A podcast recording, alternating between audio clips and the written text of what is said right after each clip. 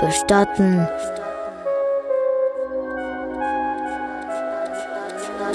Bestatten. Hauda, Hauda, Hauda, Hauda. Ein Podcast über den Tod.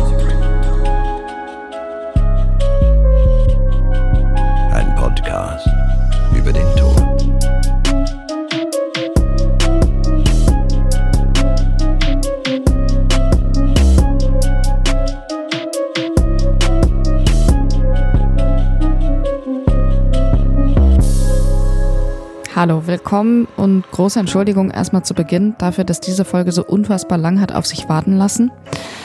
Aber ich habe es vor mir hergeschoben, sie zu schneiden, weil Folge 7 von Bestatten Hauder tatsächlich so intensiv ist, dass man wirklich auch die Zeit finden muss, sich erneut auf das Gespräch, das man geführt hat, also das Gespräch, das ich geführt habe dazu, sich wirklich wieder darauf einzulassen. Jetzt nicht wegen der Länge, sondern wegen der Intensität. Es geht dieses Mal um Vergänglichkeit, um uns im Leben, um uns, wenn wir nicht mehr sind, um uns, wenn wir Orte oder Menschen verlassen, uns aus einer Beziehung lösen, äh, eventuell wegziehen. Es geht eigentlich dieses Mal um alles, was sich von einem löst und wovon wir uns selber so lösen. Es geht darum, was eben von uns dann übrig bleibt. Darüber hat mein Gast ein Buch geschrieben und mit mir drüber gesprochen. Und sowas begegnet einem im Alltag ja auch immer wieder. Ähm, Gerade eben habe ich zum Beispiel meine Facebook-App geöffnet und da ist mir ein Bild von einem Platz in Köln entgegengesprungen, den ich heute so kenne. Heute eben. Dort auf dem Bild zu sehen ist dieser Platz aber 1910. Das ist der Ebertplatz. Unglaublich schön damals, lebendig, alte Häuser, geschäftige Menschen. Und ich gucke, nachdem ich vorhin die neue Folge Bestatten Hauder geschnitten habe, da drauf und denke, diese Menschen, die leben vielleicht alle gar nicht mehr. Und ich weiß vor allem, der Platz, der sieht heute ganz anders aus als auf dem Bild. Es gibt momentan da einen Weihnachtsmarkt, sonst gibt es kleine Galerien. Es gab viele Probleme mit Drogen dort. Ich bin sehr oft über diesen Platz zur Arbeit gelaufen, als ich noch in diesem Viertel in Köln gewohnt habe. Also ganz viele Erinnerungen, ganz viel Vergänglichkeit und aber auch ganz viel Gegenwart im gleichen Moment. Und das sind alles Themen, die ihr in der nächsten Stunde ähm, immer wieder erkennen werdet. Die tauchen immer wieder auf. Es wird philosophisch, es wird auch sehr leise.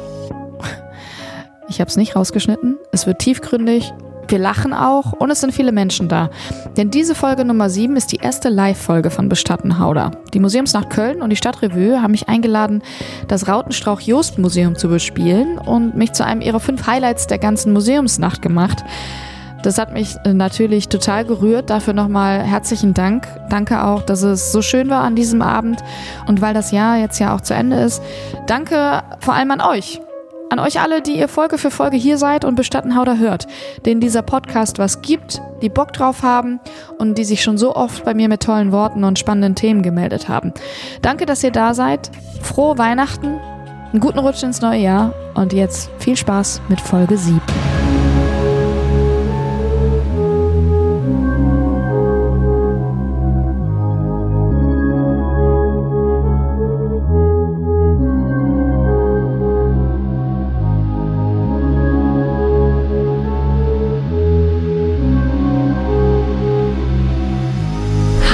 herzlich willkommen bei Bestatten Hauder bei Folge Nummer 7. Ihr dürft auch gerne jetzt schon applaudieren, so wie wir es geprobt haben. Danke, vielen Dank. Schön, dass wir im Rautenstrauch-Jost-Museum in Köln sein dürfen am Dia de los Muertos. Tag der Toten, äh, ist es sehr passend. Hallo auch an alle jetzt quasi, die uns jetzt hören, nicht hier sind, die den Podcast erst nach diesem Abend über Spotify, iTunes etc. hören. Das hier ist die 20. Kölner Museumsnacht und äh, ich freue mich sehr, heute Abend hier eine Folge machen zu dürfen, die Folge 7 von äh, Bestatten Hauder. Und ähm, ja, ihr kennt mittlerweile, äh, teilweise habe ich eben schon festgestellt, den Podcast, manche nicht. Mein Gast heute, den wollte ich schon äh, länger einladen, da ich sein Buch schon eine Weile zu Hause habe und zu Hause liegen hatte und es erst nicht gelesen hatte und so viel zum Lesen hatte. Und äh, vorweg muss ich sagen, das Buch kann man später auch noch hier äh, bekommen, wenn ihr mögt. Und lasst es nicht so lange liegen wie ich, weil es ist wirklich ein tolles Buch. Es heißt, hier unten sieht man schon, was von uns übrig bleibt, wenn wir einen Ort, einen Menschen oder auch die Welt verlassen. Und genau um diese Dinge wird es auch heute gehen. Ich freue mich, dass der Mensch, der dieses Buch geschrieben hat, heute hier ist. Er kommt aus Hamburg. Neben äh, dem Autor sein, neben Bücherschreiben ist er Journalist, schreibt unter anderem für die Zeit, fotografiert. Er, und das fand ich sehr schön, er hält gerne fest und er bewahrt sehr gerne auf. Das finde ich ganz toll, weil das passt auch zu mir. Und damit haben wir eine Menge gemeinsam. Deswegen einen fetten Applaus für Sven Stillig.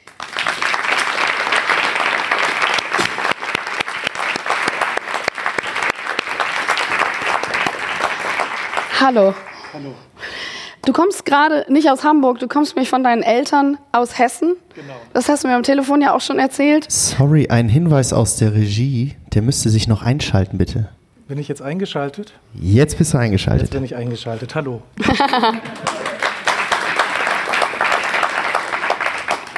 Ähm, du kommst gerade äh, von deinen Eltern aus Hessen.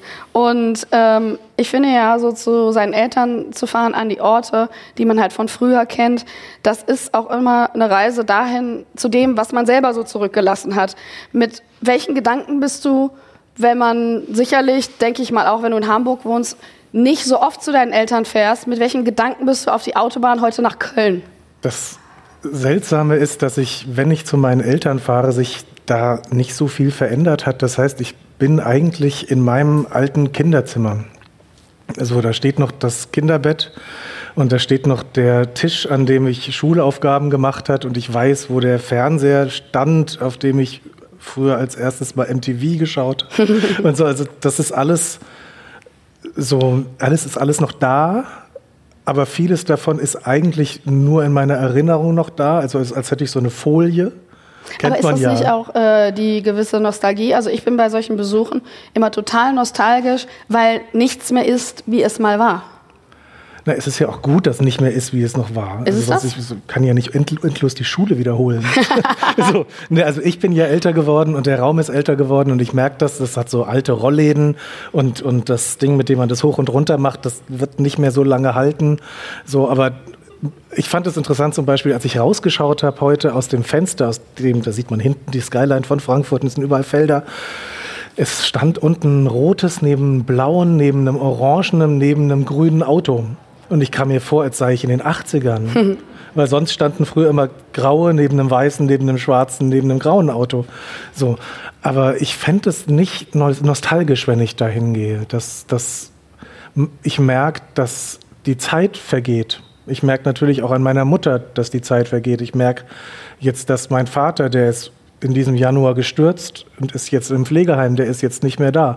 Das heißt, das ist nicht Nostalgie und ich will auch nicht zurück, was da früher war. So, ich Also- will mich auch nicht jung wieder in diesem Zimmer haben und mein Wellensittich fliegt da. Nee, das, das ist früher. Ach, aber wieso es ist nicht? Ja auch, nee, es ist ja, es ist ja in mir. Also es ist ja noch da, aber ich brauche jetzt ja das, was, also mir hilft doch, was jetzt da ist. Das kann ich ja dann wieder anpassen zu dem, was, was vielleicht ich heute will oder was meine Mutter heute will. Aber warum ist es dann trotzdem bei manchen Leuten so, wie bei mir auch, rückblickend? Ähm, und da dachte ich auch noch dran, als wir heute kurz telefoniert hatten und du gesagt hast, ich habe auch mal da im Agnesviertel gewohnt, äh, als du ein Praktikum beim WDR gemacht hast. Und da dachte ich doch direkt wieder, ah, wir haben auch eine ähnliche dann in dem Viertel und ähnliche Nostalgien und so weiter. Ähm, warum glorifizieren wir sowas? Also in meinem Fall dann so äh, eine Vergangenheit. Das ist schwer zu sagen im Allgemeinen. Das macht jeder für sich unterschiedlich.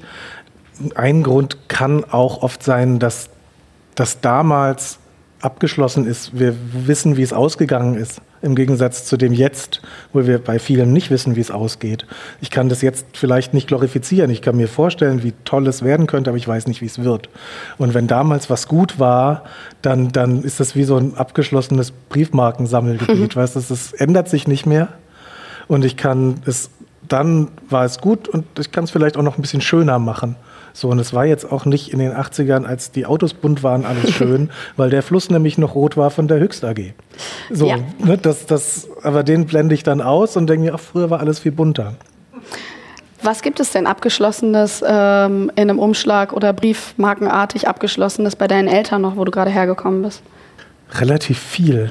Also das ist für mich jetzt ganz privat bei meinen Eltern erstaunlich, dass, dass man in so ein Leben reinkommt, wo sich dann gar nichts mehr richtig ändert. Ne? Also jetzt, je älter man wird, desto weniger, das weiß, ja, weiß man ja aus Markenpsychologie, wird man noch eine andere Zahnpasta ausprobieren oder sowas.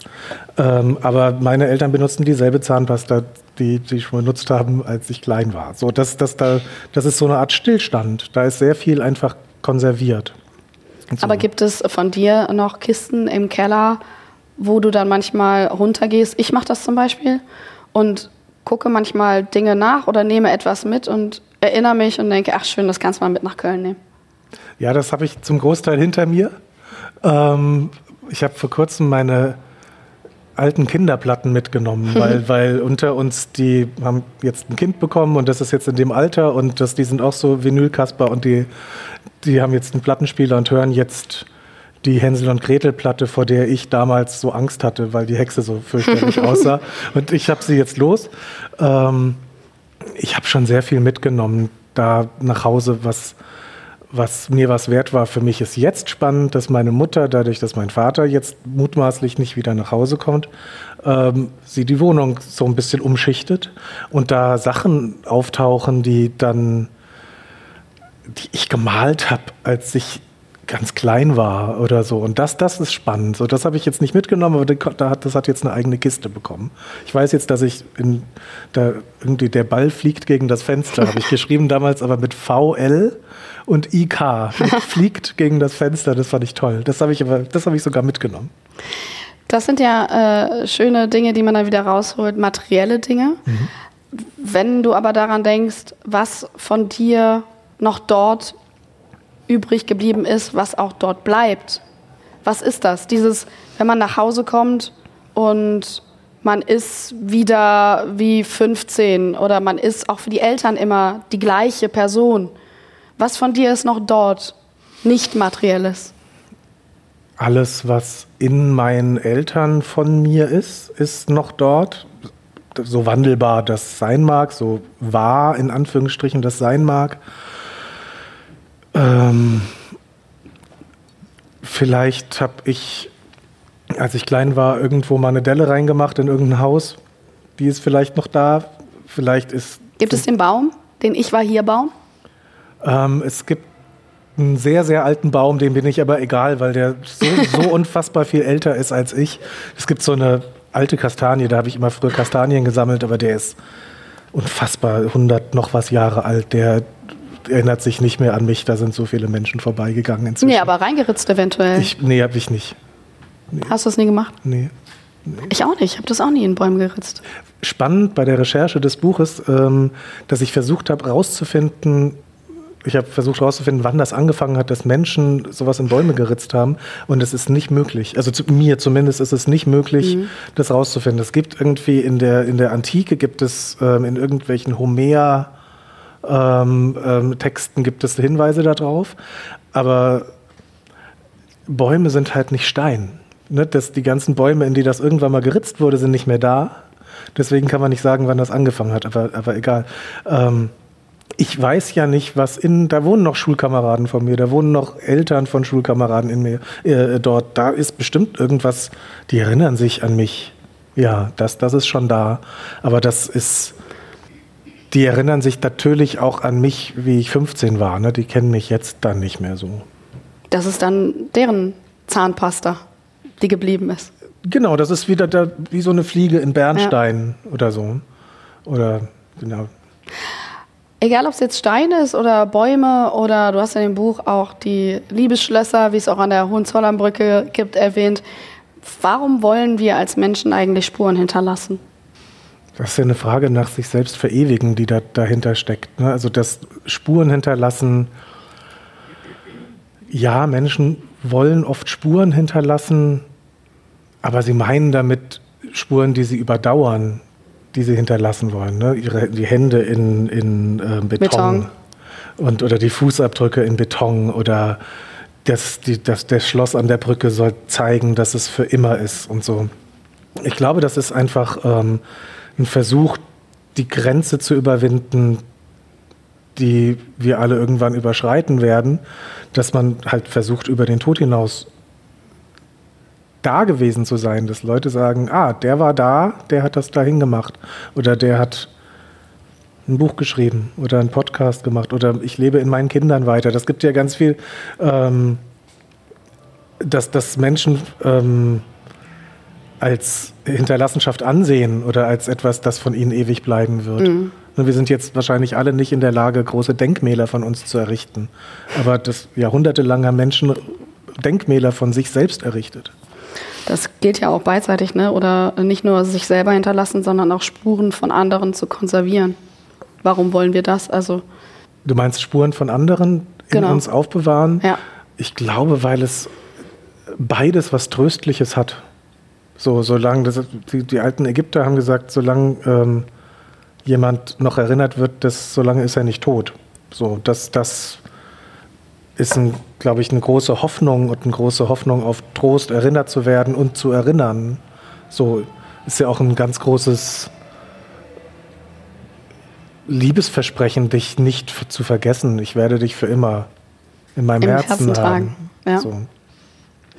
Ähm, beim Lesen des Buches hatte ich auch immer, du hast ja jetzt gerade vorhin schon gesagt, du bist jetzt nicht der Nostalgiker, aber dieses Gefühl von Wehmut, Wehmut, Poesie und irgendwie bin ich persönlich seitdem auch viel bewusster jetzt durch die Gegend gelaufen und wenn wir es vorhin schon mal mit dem Agnesviertel hatten, an meiner alten Wohnung, ähm, da bin ich vor ein paar Monaten ausgezogen und gehe da anders vorbei und gucke mir die an und denke so, ja, meine alte Wohnung, We wehmütig. Wie war das denn bei dir? Trägst du diese Wehmut seit dem Schreiben mit dir rum, auch wenn es keine Nostalgie ist? Ein Freund von mir hat mal gesagt, dass er nicht genau weiß, ob es melancholische Heiterkeit oder heitere Melancholie ist. So, ich glaube, das trifft es besser. Es ist, ist irgendwas in mir und ich kann es nicht genau sagen, warum. Geht durch die Welt und hat so eine Ahnung davon, dass alles auch morgen nicht mehr da sein kann. Mhm. So, das, das ist jetzt vielleicht eine andere Spur, als die du mit, du mit deiner Frage meintest. Aber ähm, das, das richtet sich zurück und das richtet sich nach vorne. Das heißt, ähm, alles, was jetzt ist, ist ja da anstelle etwas anderem, das vorher da war. So, das, ich, ich beschreibe in dem Buch das immer als Schichten. Deine Wohnung kennt Schichten. So, deine Wohnung kennt die Schicht Bianca, die kennt die Schicht davor und die kennt die Schicht danach. So wie wenn meine Mutter ausziehen würde, die Wohnung auch an jemand anderes gehen würde. Und ähm, ich finde Wehmut oder, oder, oder, oder melancholisch zurückzublicken nicht schlecht, solange man nicht das heute vergisst. Mhm. So, das, oder das noch schlimmer, das gegeneinander ausspielt. Ich finde das mit den Schichten ja auch so ganz interessant, weil ich das immer habe, wenn ich Bahn fahre, in verschiedene äh, Wohnungen gucke, aus, aus der Bahn raus mhm. und denke, hier in diese Wohnungen werde ich niemals reingehen. Niemals. Solange ich lebe. Außer ich halte an der nächsten Haltestelle an und klingel irgendwo. Mhm. Das ist ja auch eine gewisse Wehmut, aber das sind genau diese Schichten, die du ja beschreibst. Hast du das mal gemacht? Nee, du? Nee. Müssen wir mal machen, ne? Ich mag gern an Erdgeschosswohnungen rein vorbeilaufen. und man kann dann so, man schaut dann so rein und hofft, dass niemand gerade zurückschaut. Aber ähm, das Dann lass uns gemeinsam nochmal nach Holland fahren. das finde ich dann auch legitim. Nein, das ist ja, das ist ja so ein bisschen. Äh, mir geht es ja im Endeffekt bei all dem, was ich da aufgeschrieben habe, geht es darum, dass man versuchen sollte, neugierig zu sein. Also auf die Spuren, die man selbst hinterlässt, jetzt gerade, gestern, morgen oder, oder auf die Spuren, die andere hinterlassen. Man macht gerade wenn man durch die Stadt läuft. Ja, ich hatte mal äh, vor Jahren, als Blogs noch ein Ding waren, hatte ich ähm, einen Blog, der hieß ähm, Verweilen im Vorübergehen. Mhm. Dass man einfach auch mal stehen bleibt und sagt so, oh, jetzt schaue ich mal hier nach oben und plötzlich sehe ich was, was ich noch nie gesehen habe, obwohl ich da jeden Tag vorbeilaufe. Das Buch fängt an mit der Beschreibung, dass man morgens vor einer Baustelle steht und denkt so, boah, eine Baustelle, was war denn da die letzten zehn Jahre und ich weiß es gar nicht. So, das kennt, glaube ich, jeder. Und man macht auch, also wenn man das Buch liest, man merkt, man macht äh, ganz viele verschiedene Ausflüge mit dir eben nicht nur in den Tod, also in den Tod macht man hinten raus und ein paar Ausflüge auch, aber sehr viele Ausflüge ins Leben, in die Liebe, in verschiedene Erinnerungen. Du hast gerade schon Antike gesagt, äh, zu Kuscheltieren hin, zu Popsongs hin, etc. Ähm, das ist alles sehr, sehr berührend zusammengetragen, muss ich sagen. Wirklich ein tolles Buch. Was hat dich dazu getrieben, all das wirklich so zusammenzufassen? Ist es ein persönlicher Drang gewesen, herauszufinden, was denn eigentlich los ist mit all diesen Spuren oder wo du herkommst und wo du hingehst? Und wie viel Zeit bleibt uns Und wie noch? viel Zeit bleibt? Das ist sehr, sehr groß gedacht. Nee, das, das, am Anfang des Buches stand ein ganz, ganz seltsamer Gedanke. Ich war 2006 beim WM-Endspiel in, in Berlin.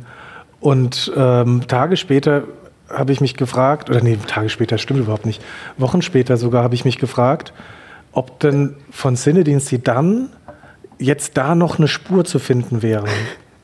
Das ist ein ganz alberner Gedanke. Es ging dann, das Buch hat also angefangen mit Hautschuppen Ja. und Haaren und, und, und diesen ganzen biologischen Sachen, die wir verlieren die ganze Zeit.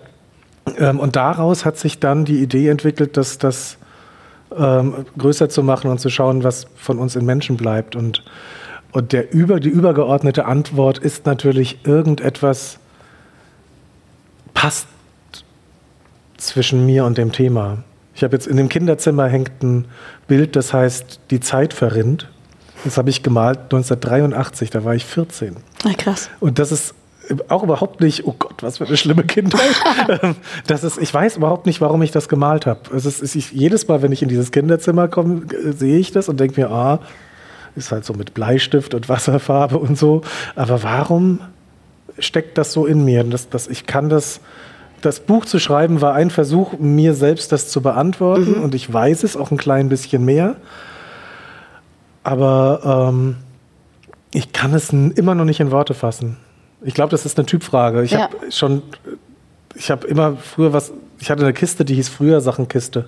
Ja, Da habe ich immer Sachen reingetan, die, die ich aufgehoben habe. Da sind die, meine Mutter hat mir als kleines Kind so den Namen genäht, so in, in so Namensschilder und so Sachen sind, sind da drin. Oder als ich irgendwie als Briefträger gejobbt habe, da ist noch so ein Postabzeichen drin und sowas. Und das, die sind dann sind immer voller geworden und so. Ich habe solche Sachen, die Auskunft geben über mich, weil sie aus der Zeit stammen, in der was passiert ist, habe ich gerne immer aufgehoben.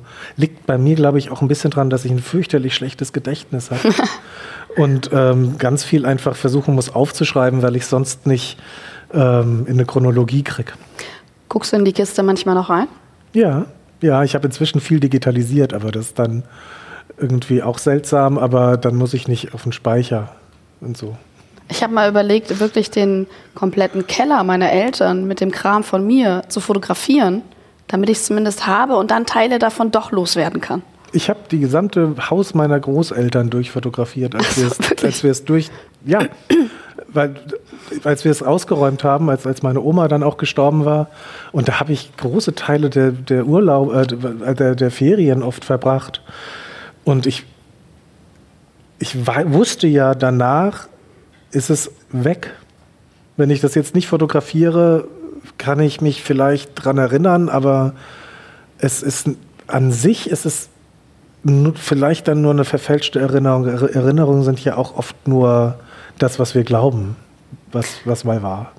Was hast du mal weggegeben, äh, an das du heute noch denkst und denkst jetzt, scheiße, dass ich das weggegeben habe? Hast du sowas? Ich erinnere mich nämlich total an eine Sache. Echt? Mir fallen jetzt gerade nur ein, dass ich ähm, in den 70er Jahren ein Mick- Mickey Mouse Abo hatte und die habe ich auf dem Flohmarkt verkauft.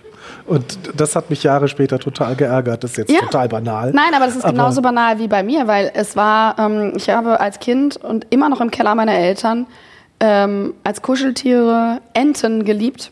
Ich habe Enten in allen Variationen. Und eine dieser Enten, die ich hässlich fand, habe ich auf dem Flohmarkt verkauft. Die war auch nicht weich oder so.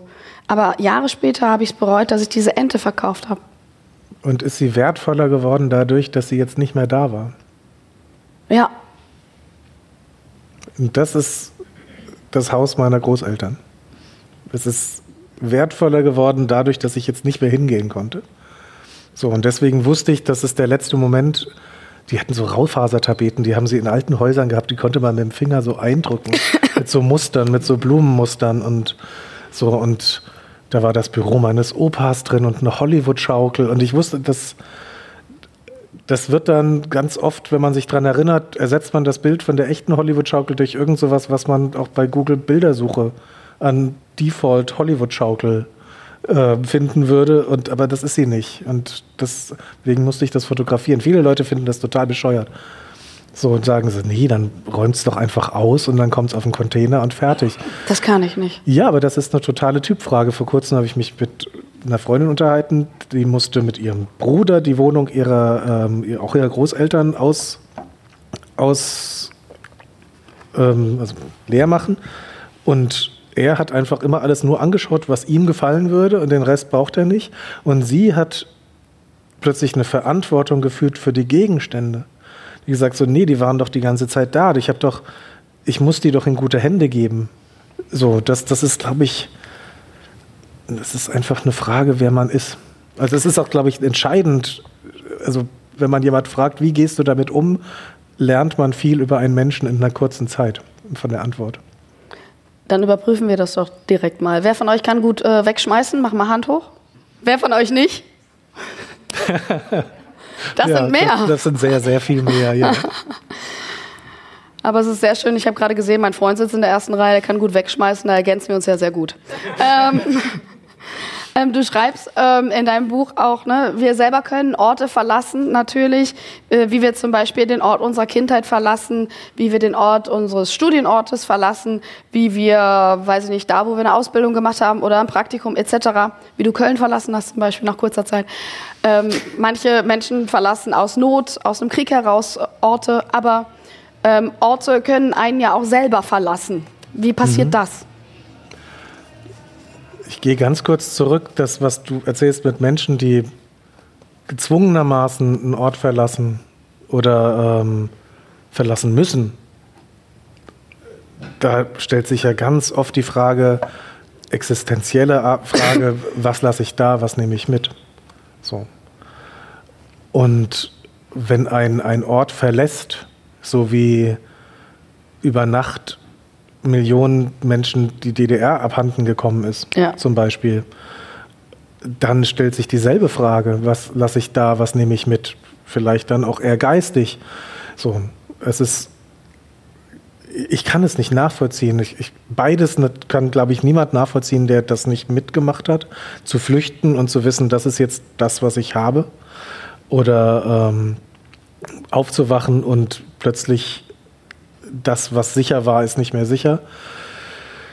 Das sind alles nur fiktive Antworten, glaube ich, die man darauf geben kann. Bevor wir zu den Orten kommen, kann ich dazu nur die Geschichte erzählen. Meine Oma ist aus äh, Rumänien äh, geflüchtet und die hat immer und sehr, sehr, sehr, sehr oft die Geschichte erzählt, wie es war, mit 13 ihre ersten Schuhe zu bekommen. Und diese ersten Schuhe hat sie mit nach Deutschland genommen. Mhm. Und wie wichtig das war. Mhm gibt es auch eine Geschichte, die kommt im Buch vor. Das war ein iranisches Mädchen. Die stehen, glaube ich, wenn ich mich richtig erinnere, in Stuttgart jetzt im Museum. Und was in allen Flüchtlingserinnerungen, die ich angeschaut habe, vorkommt, seien es heutige Flüchtlinge, seien es Flüchtlinge ähm, aus, den, aus dem Osten am Ende des Zweiten Weltkriegs, ähm, seien es ähm, Flüchtlinge, die noch länger her sind. Ähm, alles eint die Erinnerung an Schlüssel. Schlüssel, die mitgenommen werden. Die Leute sind geflüchtet und haben noch ihre Häuser abgeschlossen. Leute nehmen heute aus Syrien Schlüssel mit, weil sie ja auch wieder zurückkommen wollen. So, dass das, das, dieses Thema Schlüssel ist überall drin. Es gibt von Christa Wolf ein Buch, wo sie die, die Flucht ähm, beschreibt und da finden sie auch bei der Oma unter der guten Wäsche nach ihrem Tod finden sie die Schlüssel. Also ist der Schlüssel so ein Symbolbild für Hoffnung? Auch für Wiederkehr für Besitz, weil ja ganz oft, wenn du flüchtest, wird deine gesamte Identität ja mit entwertet. Dein Berufsabschluss gilt nicht mehr. Wo du herkommst, gilt nichts mehr, aber du hast vielleicht noch den Schlüssel. Ist vielleicht jetzt banal erzählt, aber ähm, das ist ein sehr emotional aufgeladener Gegenstand. Kommen wir nochmal zurück zu den Orten, die einen verlassen. Mhm. Weil wir haben ja auch ähm, heute jemanden hier, einen Gast, den du äh, im Buch erwähnt hast. Und ähm, da kannst du gerne mal die Geschichte zu erzählen. Es ist äh, Robert Wieczorek, ja? ähm, der an, in einem Haus wohnte, am Kölner Stadtarchiv, als das einstürzte und der eines Tages von außen sein Haus betrachtete und seine Wo Wohnungsgegenstände sehen konnte, weil natürlich die Wand des Hauses außerhalb nicht mehr da war und der nur wenig Zeit hatte zu entscheiden, was er denn mitnehmen möchte. Wie hast du von der Geschichte erfahren? So wie ich von vielem erfahren habe im Buch. Wenn man so ein Buch schreibt mit, mit so einer Größe an Frage, was von uns übrig bleibt, dann, dann ähm, wirft man so ein Netz aus und da bleibt alles hängen, was, was irgendwie ähm, zu dem Thema dazugehören könnte oder nicht dazugehören könnte oder denkt dazugehören zu wollen. Und dann muss man aussortieren und, und das ist eine Geschichte, die ist natürlich sofort hängen geblieben und ich dachte so, wow, das, das erzählt so viel in, es ist so, ein, so eine diamantene Geschichte, wo so viel komprimiert erzählt wird über alles, worum es geht. Einen fetten Applaus erstmal für Robert Witzorek. Ich komme mal runter. Ich setze mich, ich setze mich zu dir hin. Wie war das für dich, dein offenes Haus zu sehen, da neben dem Stadtarchiv? Ähm, das war damals ein ganz gespenstischer Anblick, weil es mitten in der Nacht war und ähm, ich eigentlich erst ans Haus ran durfte, als ich die Feuerwehr darum gebeten habe, doch nochmal an diese Einsturzstelle zu dürfen. Es war ja das totale Chaos an dem Waldmarkt und ähm, ich habe ihm gesagt, ich äh, war heute nicht zu Hause, ich kam mit dem Zug erst in Köln heute Abend an und ich kenne das nur aus, aus äh, den Nachrichten. Äh, ah, du warst auch weg? Ich war nicht da, ich war nicht in Köln. Oh Gott, ja. Ähm, darf ich das mal sehen? Und dann sagte er natürlich, nee, das geht nicht, das ist ja alles hier einsturzgefährdet und hier sind auch äh, Absperrungen und so weiter. Aber ja, und ähm, das weiß ich noch, der stand dann so neben mir, dieser Feuerwehrmann, in dieser großen Montur mit dieser schweren Jacke und dem Helm und sagte irgendwie zu mir dann, komm Jung, ich zeig dir das mal. Ähm, und dann gingen wir da hin und dann sagte er zu mir, ich bin im Klösterchen geboren, weißt du. Also es war auch so ein, so ein Bezug zum Fädel für mhm. die Leute. Es war dann irgendwie so eine Katastrophe, dass alle irgendwie, auch die Menschen, die damit professionell umgehen müssten, äh, davon so ergriffen waren, dass er einfach gesagt hat, komm, ich setze mich darüber hinweg, wir gehen da jetzt einfach hin. Und in diesem äh, Flutlicht äh, konnte ich das Haus dann sehen und habe da oben meine Wohnung gesehen mit dem Bücherregal und allem, was da so stand und dachte, ja, das ist jetzt eigentlich zum Greifen nah, aber es ist auch unendlich weit weg, weil ich da ja nicht mehr dran komme. Aber dieser Feuerwehrmann hat ja dann dir geholfen, dass er nochmal da reingegangen ist, um ein paar Sachen zu sichern, die dir wichtig waren. Aber da musstest du dir ja natürlich Gedanken machen, was ist mir denn jetzt wichtig aus einer ganzen Wohnung? Ja, der Moment, dass die Feuerwehr uns das angeboten hat, kam erst ein paar Tage später, okay. ähm, weil das Haus ja nun mal erstmal da stand. Es war zwar einsturzgefährdet und auch nicht mehr bewohnbar, aber es äh, war so erstmal intakt. Und ähm, die Feuerwehr hat sich dann, äh, oder die gesamte Einsatzleitung, ich weiß gar nicht genau wer, damals dann dafür entschieden, das Haus kontrolliert abzureißen, um auch ähm, weiter in, der, in, den, in den ganzen Bergungsmaßnahmen voranzukommen ähm, und hatte eben gesagt, bevor wir jetzt den Abriss starten, ähm, wollen wir den Menschen da die Möglichkeit geben, da noch mal wenigstens irgendwie ein paar Dinge zu greifen. Das dürfen die Leute aber nicht selber machen, sondern das machen wir dann als Berufsfeuerwehr Köln. Haben aber auch gleichzeitig dazu gesagt, ja, wir sind ja auch kein Umzugsunternehmen. Ne? Also das muss jetzt auch zügig laufen. Also so von der Menge her können Sie so, so einen Einkaufswagen so Nee, können wir versuchen zu finden in der Wohnung, wenn Sie uns sagen, was, was Sie haben wollen. Was hast du dann gemacht? Also wie überlegt man wirklich, was einem unfassbar wichtig ist, was in einen Einkaufswagen passt? Ja, es ist schwierig. Es ist äh, also also es war schwierig unter diesem Zeitdruck, weil wir so 20, 30 Minuten nur dafür Zeit hatten, so eine Art Schatzkarte der Wohnung zu malen, ja. wo wir dann aufschreiben sollten, wo was ist. Auf der anderen Seite fiel es mir erstaunlich leicht. Es war ähm, mir relativ schnell klar, ich brauche ähm, meinen Computer, ich brauche bestimmte Festplatten, ähm, ich brauche bestimmte Aktenordner, ähm, ja, Fotoalben. Ähm, eine Sache ist mir dann erst später noch eingefallen, ähm, ist ja wieder so was ganz äh, Banales, Emotionales, was man jetzt nicht zum Überleben braucht, aber ich dachte, wenn ich da jetzt nie wieder reinkomme, dann möchte ich diesen kleinen Stoffhund haben, den ich seit meiner Kindheit immer bei mir hatte. Ja, das ist total verständlich. Und, äh, den äh, habe ich dann eben auch auf die Liste gesetzt, ja. Das ist unfassbar, wenn man wirklich diese Sachen alle dann aufschreiben muss und eventuell hinterher feststellt, wie jetzt gerade mit dem Flohmarkt auch, huch, das habe ich verkauft oder huch, das habe ich verloren. Kam da noch mal irgendwann später was in den Sinn, wo du gesagt hast, ey Mist, das habe ich da vergessen. Ja, oft, ja. ja, ja. Ob es äh, Bücher sind oder Fotoalben oder ähm, keine Ahnung, eine Lederjacke. Also das sind Sachen, die hingen da ja. Die hingen da an der Garderobe. Der hätte die einfach nur greifen müssen. Die hätte bestimmt noch irgendwie unter den Arm klemmen können, aber ich habe es vergessen. Und dann ist halt die Lieblingsjacke dann auch weg. Aber also das ging über lange Zeit. Mittlerweile ist das ja jetzt auch lange her. Das ist jetzt ruhiger geworden. Aber die ersten Wochen, Monate, Jahre danach kamen immer wieder noch äh, Dinge sozusagen so nachträglich in, ins Gedächtnis. In Svens Buch gibt es ähm, ein Zitat, wo er schreibt, auf den Weg machen heißt, woanders ein anderer zu werden. Was hat dieser Verlust der Wohnung, der Dinge mit dir gemacht? Große Frage. Muss man die Selbstreflexion dann erstmal haben. Ähm,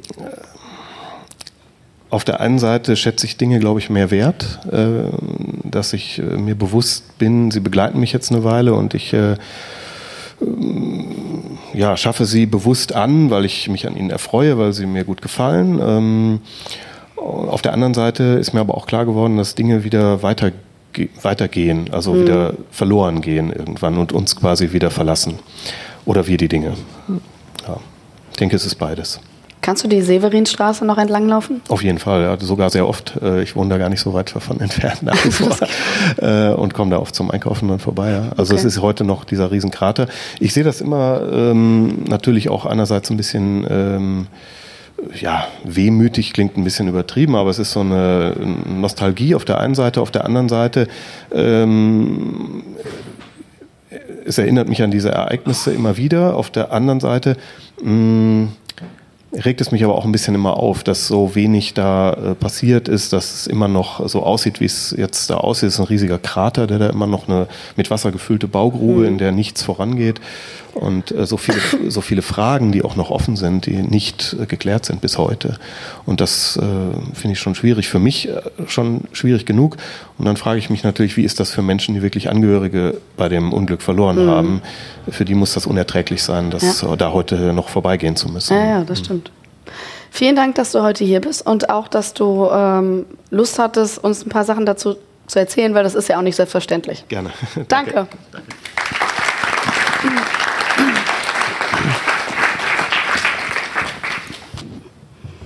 Gibt es so eine Situation, wo du auch mal was sehr Wichtiges oder viele wichtige Dinge hinterlassen musstest oder ein Auto aufgebrochen wurde oder weiß ich nicht, Auto aufbrechen zum Beispiel, erinnere ich mich, da war ich 14 mit meinem Vater in Paris. Ähm, gar nichts Besonderes. Ich hatte Kindersilberringe da vorne liegen und die wurden aus dem Auto geklaut und da war ich jahrelang traurig drüber. Nicht spontan. Ich weiß, dass, dass als ich nach Hamburg gezogen bin, hat meine Freundin einen Ring, den sie ewig hatte, verloren. Das, und wir haben diese Straße immer und immer und immer wieder abgesucht. Aber nee, nicht, nicht so. Das, das, ich wollte noch zu der Lederjacke und zu dem Stofftier was sagen. Das, das sind ja immer alles Gegenstände, die, die ja fast Lebewesen werden, weil wir so eine gemeinsame Geschichte mit ihnen haben. Mhm. Also wie, wie er meinte, man geht ein Stück des Lebens miteinander. Ja. Das, das ist ja dann mehr als ein Objekt.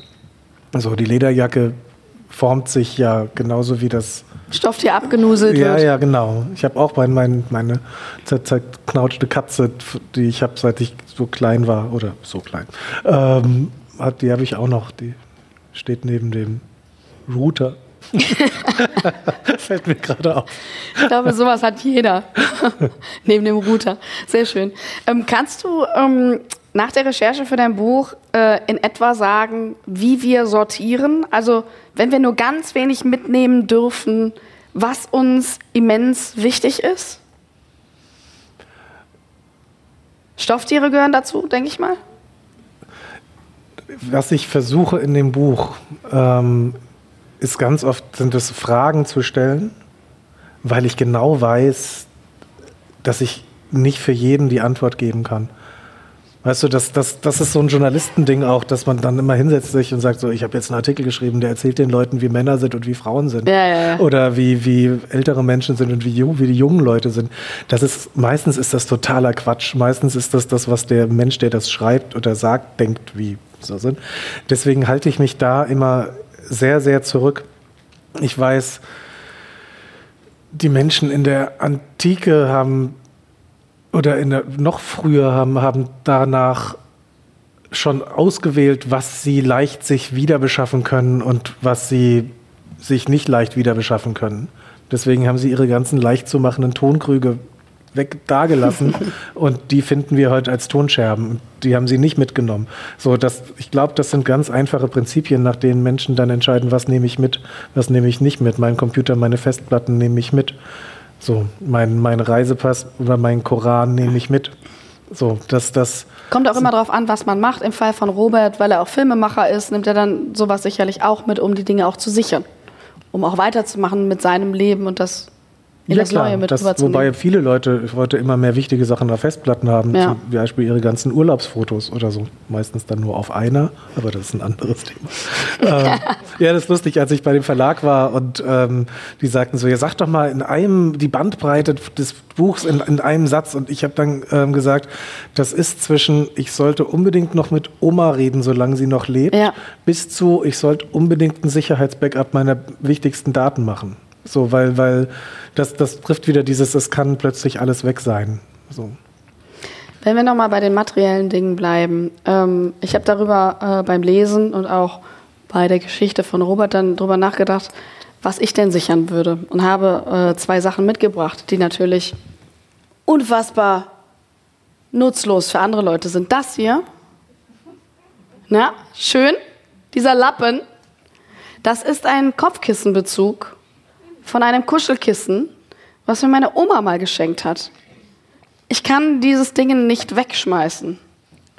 Genauso wie ein Gedicht, Gedicht an Bianca von meinem Vater, was er 1986 geschrieben hat, was so verblasst ist, was immer in meiner Wohnung oder in meinem Kinderzimmer hing und jetzt auch wieder in meiner neuen Wohnung hängt.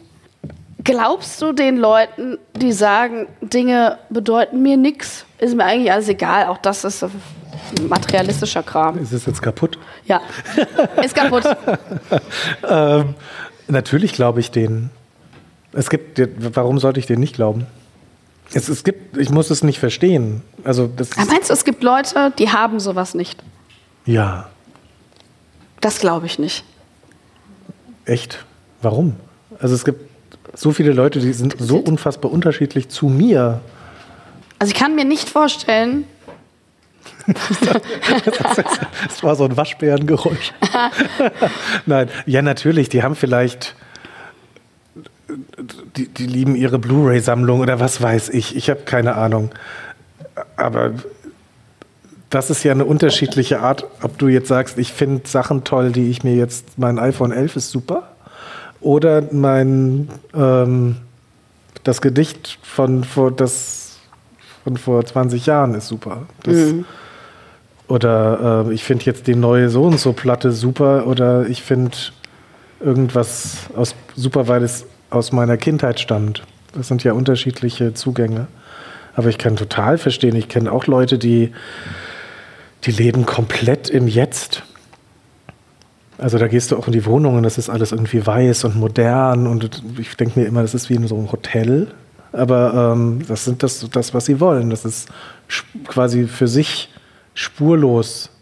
Also da, da merkt man die auch haben die nicht, ob Spuren im Keller bestimmt. Meine Wohnung ist auch ganz hübsch, aber diese Spuren sind in der Fundsachenkiste hier. Oder sie versuchen es nicht zu zeigen. Keine Ahnung. Ich glaube aber nicht, dass jeder automatisch so eine, so eine nach außen gekehrte Geschichtsschreibung in der Wohnung haben muss.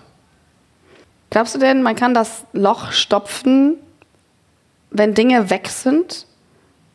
Wenn man die verliert, die wichtig für einen sind? Oder wird da eigentlich immer eine Lücke im Herzen bleiben? Jetzt bei Gegenständen. Ja. Robert hat seine Bücher alle neu gekauft, die in der Wohnung standen. Ist es vielleicht eine Art und Weise, so ein Loch zu füllen. Ich weiß nicht, ob, ne, ich glaube, eine neue Lederjacke ist immer eine neue Lederjacke. Ähm, man kann so ein Loch stopfen, indem man es versucht richtig zuzuballern und sich ganz viel kauft, weil man den Verlust spürt. Es gibt, das sind ganz unterschiedliche Strategien, aber weg ist trotzdem weg. Also ich glaube, die, die, der, der Weg der Akzeptanz ist dann ähm, der einzige, den man gehen kann, weil man sonst ja immer an dem Loch hängt.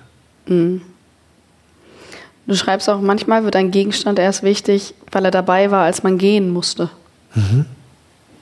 Kannst du das mal ein bisschen näher erklären? Ganz oft sind Sätze, die man schreibt, das Ergebnis von 20 Sätzen, die man nicht geschrieben hat, die aber in dem Satz drin sind. Und jeder hat bei dem Satz, den du gerade zitiert hast, nicht jeder vielleicht oder jede vielleicht, aber viele Leute haben dabei eine Emotion, die genau das trifft, was, was ich nicht in Worte fassen mag, auch weil es ganz oft ist es dann auch so, dass du Sachen konkretisierst und sie verlieren dabei alles. So, da sind Gegenstände, die waren Zeugen, als wir uns gestritten haben. Da sind Gegenstände, die waren dabei, als du gesagt hast, ich soll bitte gefälligst auf der Couch schlafen. Das sind Gegenstände, Ja. die waren, die, die schauen dich an und sagen, ich weiß, dass du gelogen hast. Ne, das, das verstehst du? Das, aber sobald du diese po- poetischere Ebene verlässt und sagst, Fernseher, äh, Zeitschriftenregal, Zigarettenpäckchen, ist es so, ja, das lag halt da.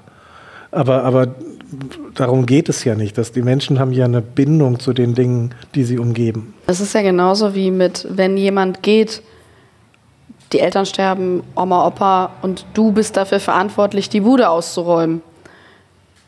Hast du ja nicht die gleichen Emotionen dabei, äh, was wichtig ist und was nicht.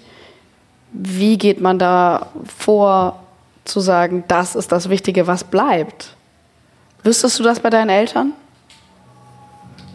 Ich hatte jetzt, ähm, als, ne, die, als ich erzählt habe, dass, mein, dass, dass meine Mutter jetzt die ähm, Wohnung ein bisschen aufräumt, kam ich dazu, dass ich, dass ich Briefe gelesen habe, die eigentlich an meinen Vater gerichtet waren. Und ich glaube, dass das kennt dann jeder oder jede, die das, oder der das machen muss, dass man auch Angst hat, Dinge zu erfahren, die man vielleicht gar nicht erfahren wollte oder, oder Dinge erfährt, die so spannend sind, dass es vielleicht toll gewesen wäre, hätte man darüber geredet. Ähm, und ich glaube, man sollte versuchen herauszufinden, was für was gehört zur Vergangenheit und was ist etwas, mit dem ich mir eine gemeinsame Zukunft vorstellen kann.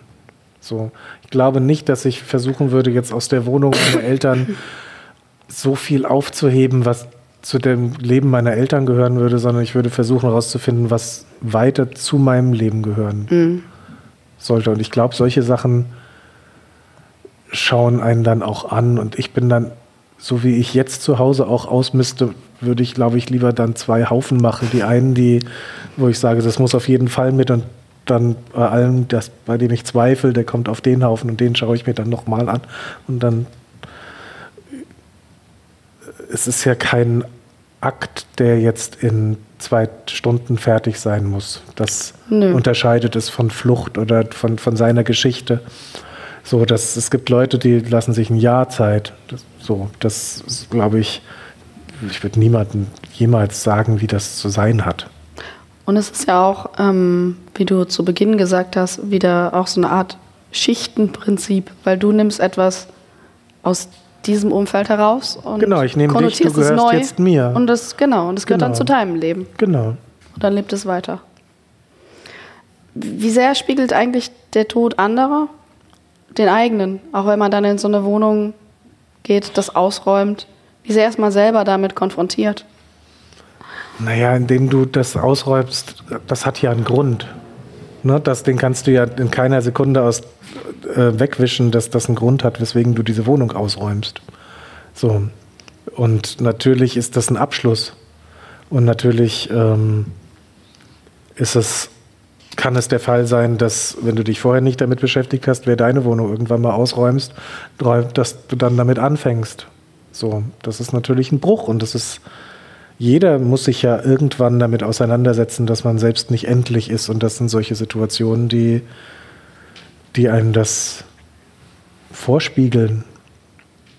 Du hast in deinem Buch auch ähm, eine Passage darüber geschrieben, nicht nur über Menschen, die verschwinden, weil sie sterben, sondern auch über Menschen, die verschwinden wollen, weil sie verschwinden wollen. Was sind das für Leute, die wirklich einfach verschwinden wollen, die nichts mehr von sich an dem Ort, wo sie herkommen, übrig lassen möchten? Was hast du da für eine Erfahrung gemacht bei der Recherche? Na, es ist natürlich das klassische Zigarettenholen dabei, klar, dass Leute einfach, vielleicht auch übergeordnet, dass man sagen kann, es gibt viele Leute, die dann auch entweder nicht mehr die Kraft oder den Wunsch oder den Anstand haben, sich zu verabschieden. Also ich lasse jetzt die ganze, ich, ich bin, meine Unterschlagungen sind aufgeflogen und ich muss jetzt das Land verlassen. Ähm, Sachen raus. Ähm, ich glaube, es sind ganz oft Menschen, die einfach einen Schlussstrich ziehen wollen unter das, was sie bisher waren.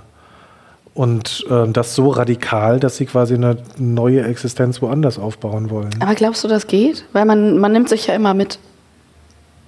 Ja, es ist ja ein Unterschied, ob du jetzt versuchst, aus deiner bürokratischen ähm, oder, oder, oder ähm, durch Ausweise abgesicherten Existenz, also ob du deinen Namen änderst oder sowas, oder ob du jetzt darüber redest, dass natürlich nimmst, nimmst du, egal wie du heißt, dich immer mit.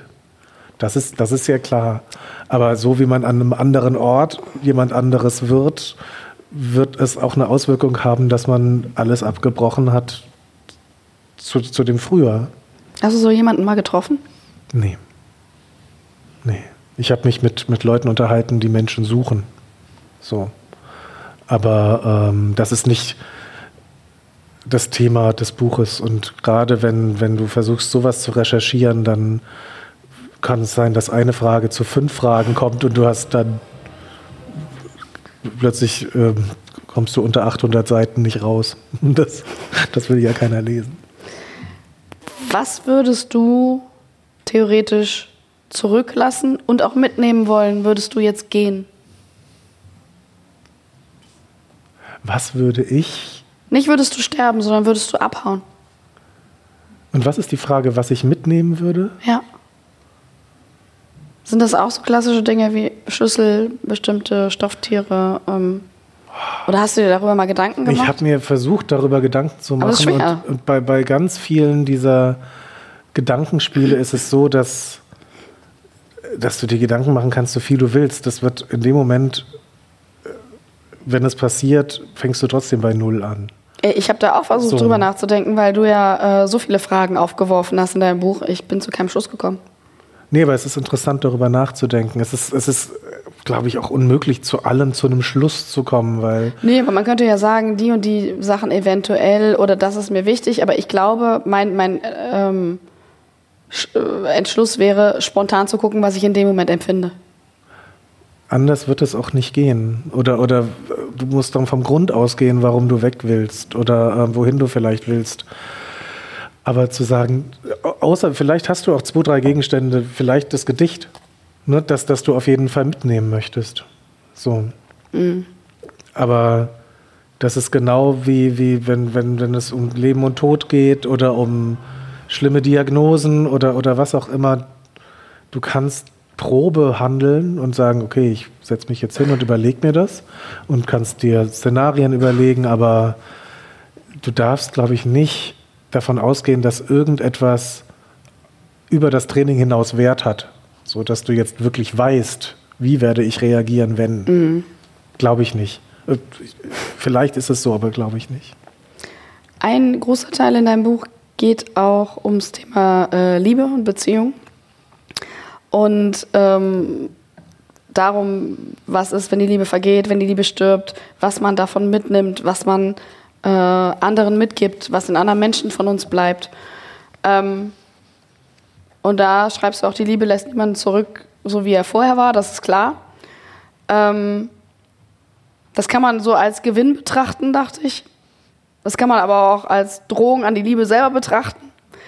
Welches Erkenntnis hat dir das gebracht, das Nachdenken über die Vergänglichkeit der Liebe?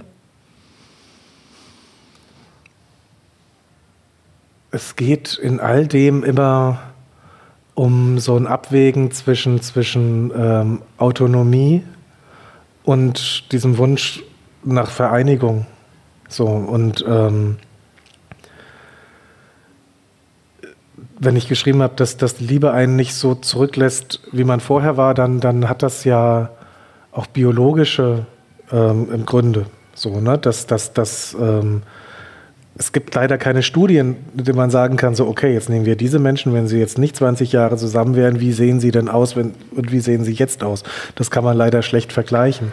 Aber ähm, man, man merkt ja zum Beispiel, dass, dass ich beschreibe das, das heißt, Psychologen nennen das ähm, transaktives Gedächtnis.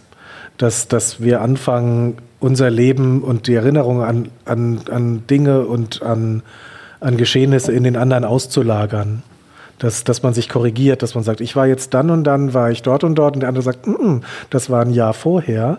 Dann waren wir nämlich zusammen da, dass beide quasi ihre Leben im anderen speichern und mhm. sich ständig ähm, abgleichen oder dass, dass, dass ich weiß, ich muss mir nicht merken, wo die Batterien sind, weil du dir merkst, wo die Batterien sind. Oder du weißt, du musst dir das nicht merken, weil ich das weiß. Sowas, dass das schon eine gewisse Art von Verschmelzung und eine immense Art von Verdrahtung und, und das ist natürlich das extrem harte, wenn man das wieder entwirren muss. Und das ist dann auch die Lehre, die bleibt, wenn man diese Dinge dann wieder alleine macht. Ja, genau. Das ist das, was man, genau, was, was Autonomie dann ähm, in der Abkapselung zur Autonomie, was das dann bedeutet. Das ist, das ist echter, richtiger Schmerz, ja. Wie wichtig ist denn da das Ritual des Abschiednehmens bei einer Beziehung? Ich finde das immens wichtig. Ich habe, glaube ich, weiß nicht, glaube ich, habe geschrieben, dass ähm, ähm, dass es der, der zwischen, Zwiespalt zwischen ähm, Abschied nehmen und Abschied geben, dass man Abschied nimmt, man dann vielleicht in einer Sekunde und sagt Tschüss, aber man sehr lange Abschied gibt. Das heißt, wie man voneinander scheidet, bestimmt vielleicht ein Leben lang, wie man auf das geschaut, schaut, was war. Oder wie man, nicht nur wie man weiter nach der Trennung miteinander umgeht, sondern wie viel Sinn, wie viel Wärme, wie viel Liebe und wie viel, ähm, wie soll ich sagen, wie viel Halt man in dem noch findet in der Zeit, die man zusammen hatte. Das meine ich mit Abschied geben.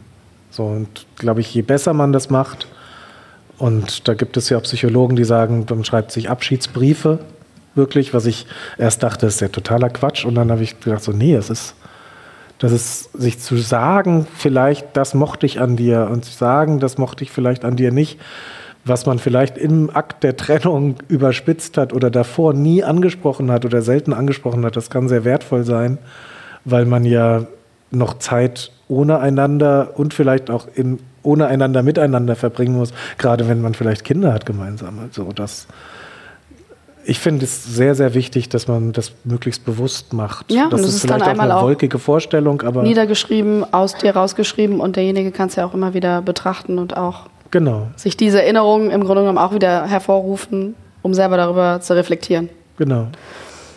Ähm, es ist ja eigentlich genau das Gleiche, wie du jetzt sagst, erstmal dieses zu entwirren, aber auch dieses Abschiednehmen von gemeinsamen Orten ist ja auch ein großes Problem. Ich kann nicht mehr in das Restaurant. Das genau, ist jetzt ihr ich gehe, Restaurant. umgehe Viertel oder Genau. äh, kann da nicht mehr lang gehen, weil genau, da geht sie sonst habe ich schlechte einkaufen. Gefühle. Genau, ja. Kriegt man das weg, indem man, hast du da mit Leuten gesprochen, indem man sich damit konfrontiert oder indem man es vermeidet? Oder ist es da auch wieder ein Bewusstwerden? Ich glaube, es ist ein, hinter allem, glaube ich, steckt so ein, ohne Verzeihen geht, glaube ich, gar nichts. Also ohne, dass man dem anderen verzeiht, wird man den anderen nicht loswerden und wird auch dann nicht mehr, oder im Idealfall gegenseitig, aber äh, das ist so ein großes Wort, das ist fast schon so, da müsste jetzt Orgeln kommen, ne, so das Verzeihen. Schade, das ist sind das, keine. Ja, ist auch nur diese beiden kleinen Anstatt, Lautsprecher. äh, wir können auch einfach anstatt Orgeln Don't Look Back in Anger. Ist Zum. Beispiel. Ähm, dass das, ich versuche immer nur, das ist so ein großes Wort, aber es ist eigentlich ist es kein, kein es ist, ähm,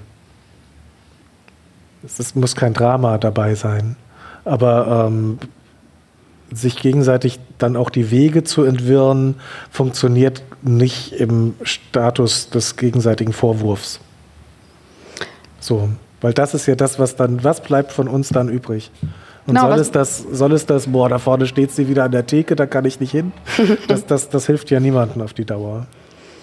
Aber wie, wie werden wir denn dann wieder wir selber? Wie sortieren wir uns denn auseinander und wieder neu? Durch neue Erfahrungen und durch akzeptieren, dass es vorbei ist und durch akzeptieren, dass der andere auch mal eine richtige Rolle gespielt hat. So, und dass, dass man jetzt einfach nach vorne streitet. So. Und warum kriegen wir manche Menschen so gut aus uns heraus und manche einfach gar nicht und nie? Boah, du hast aber eine Frage nach der anderen. ähm, Ich glaube, jeder hat doch äh, so eine Person, ein, zwei Personen im Leben, die kriegt man nie heraus. Das ist auch in Ordnung so. Ich ähm, glaube, habe immer damit meinen Frieden gemacht. was heißt denn aus sich herausbekommen? dass man ähm, gewisse Eigenschaften eventuell äh, übernommen hat, dass ähm, man vielleicht hat das auch mit einer gewissen Nostalgie zu tun. Das kann auch sein. Und die Menschen, die vielleicht nicht so nostalgisch sind, haben das gar nicht. Naja, oft hat das ja was mit Ungelebten auch zu tun, dass, dass du sagst, so, oh, mit dem hätte ich jetzt aber noch gern oder bei dem hätte ich mich noch gern entschuldigt oder mit dem hätte ich noch gern ähm, einen Urlaub. Keine Ahnung, ne? das, das ist dann wieder so individuell. Aber ich glaube, es hat viel mit ungelebtem Leben zu tun, wenn du jemanden nicht aus dir rauskriegst, in, in positiver, negativer, wie auch immer geartet. Ähm, und oft hat es ja was auch, wenn du sagst, da ist eine Eigenschaft, die ich übernommen hat, dass dir diese Eigenschaft hier irgendwie auch was bringt. Sonst, sonst hättest du ja diese Eigenschaft nicht. Ja, das stimmt. So, dass du ähm, vielleicht die Eigenschaft ganz cool findest, aber dass sie von dem stammt, magst du nicht. Es, es gibt immer einen Konflikt, wenn, wenn du jemanden eigentlich aus deinem Leben haben möchtest, aber es nicht willst, äh, es nicht schaffst. Hast, hast du so jemanden oder hast du, hast du so jemanden, den du mal weghaben wolltest und der nicht weggeht? Und hast du auf der anderen Seite eine Eigenschaft, wo du sagst, ey, das schätze ich unfassbar und das habe ich von Person XY und das ist gut, dass es bleibt. Klar, ich habe viele. Das, das alles Schreiben basiert auf, basiert auf meinem Vater. So, mein, mein, viel meines Humors basiert auf meinem Vater. So, das, ähm, davon ist heute leider nicht mehr so viel da. Aber ähm, klar, ganz viele Eigenschaften. Ich habe auch ganz viel von meiner Mutter, ich habe ganz viel von ehemaligen Mitbewohnern, von meiner Freundin, von Leuten, die ich im Fernsehen gesehen habe oder wie auch immer. Das natürlich, das ist, jeder ist ja so ein Sammelsurium an, ähm, an Eigenschaften oder Manierismen oder was auch immer, was ich sagen möchte von anderen Menschen. Und klar, ich habe auch Leute in mir, die, die, die, die kriege ich nicht los. Und ähm, da hat es dann aber auch bei manchen damit zu tun, dass die ich war nicht gut zu denen, ich würde mich gerne entschuldigen, weiß, aber es geht nicht. Und deswegen, sonst hätte ich die schon längst laufen lassen. So. Aber das ist halt so eine Situation, geht nicht. So. Und wird sich auch nicht lösen. Du warst ähm, für deine Recherchen auch in Bezug auf Beziehungen in einem Museum, das Broken Heart Museum. Finde ich total spannend, würde ich gerne auch mal besuchen. Was wird da ausgestellt? Also das ist Museum of Broken Relationships. Broken Relationships. Broken Genau, Heart äh, war Broken Heart Syndrom, weil man kann an Broken Heart nämlich auch sterben. Das stimmt. Aber selten. Aber selten. Aber selten, sehr selten. Ähm, da stellen Menschen auch im Netz ähm, Gegenstände aus, die von ihren Beziehungen übrig geblieben sind. Das ist ein Künstlerpärchen, das das, ich weiß gerade nicht, wo sie herkommen, ähm, Zagreb, glaube ich. Ähm, ein Künstlerpärchen, das sich getrennt hatte und in der Küche saß und die hatten so einen Aufziehhasen und sie dachten, sie können den jetzt nicht einfach wegschmeißen und haben gesagt, so nee, den nehmen wir einfach jetzt und stellen den aus. Das ist das, was uns beide, wir können uns darauf einigen, toller Aufziehhase. Da darf nicht jetzt, darf nicht weg sein. Und keine von beiden gehört der.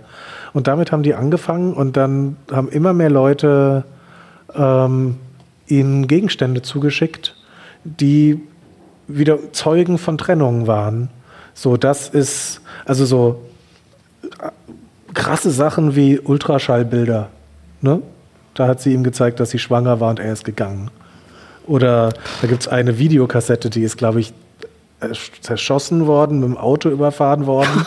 und also die ist wirklich äh, gemeuchelt worden. Und das kann man sich im Netz anschauen. Das ist sehr, sehr, sehr spannend. So. Das heißt, für mich, es gibt ein Bedürfnis bei manchen Leuten, dass sowas äußerlich wird. Ne, dass, dass, da steht dann, kommt so und so aus so und so, hat das eingesendet. Aber die finden das gut, wenn das dann quasi so ein Museum hat. Da ist auch ein Brautkleid dabei und die Frau hat dazu geschrieben, wenn ich vielleicht doch mal heirate, kann ich es mir noch mal leihen. So. Ne, da ist er dann gegangen, glaube ich, äh, kurz vor der, vor der Trauung. So, ich finde das, dieses ganze Thema hat so was Anrührendes, weil es für viele Menschen aus vielen Gründen so wichtig ist, dass das selbst vom Schmerz was Vorzeigbares bleibt. Oder dass das, was bleibt, das manifest macht, dass es diesen Schmerz gegeben hat und sie in anderen zeigen, weil es immer wieder derselbe Schmerz ist in unterschiedlichen Gegenständen. Und dann, dann berührt das einfach auch Kunst. Das hat ja auch dann wieder auch mit diesem Museum was sehr Therapeutisches. Für die jeweiligen ja. Leute oder auch Ja. für die, die es betrachten, weil sie dann wieder Rückschlüsse auf die eigenen Beziehungen führen. Genau, das, das, und sie haben es in einer gewissen Weise los, aber in eine Vitrine gestellt. So ist, ist es nicht mehr ihre Verantwortung, es gehört quasi allen. So, aber es ist nicht weg. Gibt es die Videokassette bei dir?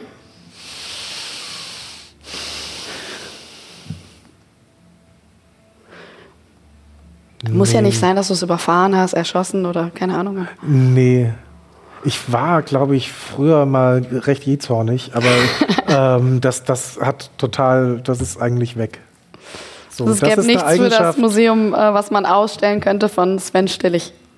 Da gäbe es bestimmt was, aber es würde mir jetzt nicht einfallen, dass es, ein, dass es einen Gegenstand gibt, der wirklich ähm, für den Moment der Trennung steht oder für den Grund der Trennung. Das, das, das gibt kein, nee, kein Corpus Delicti oder wie, wie es heißt. Gibt es bei euch einen Gegenstand?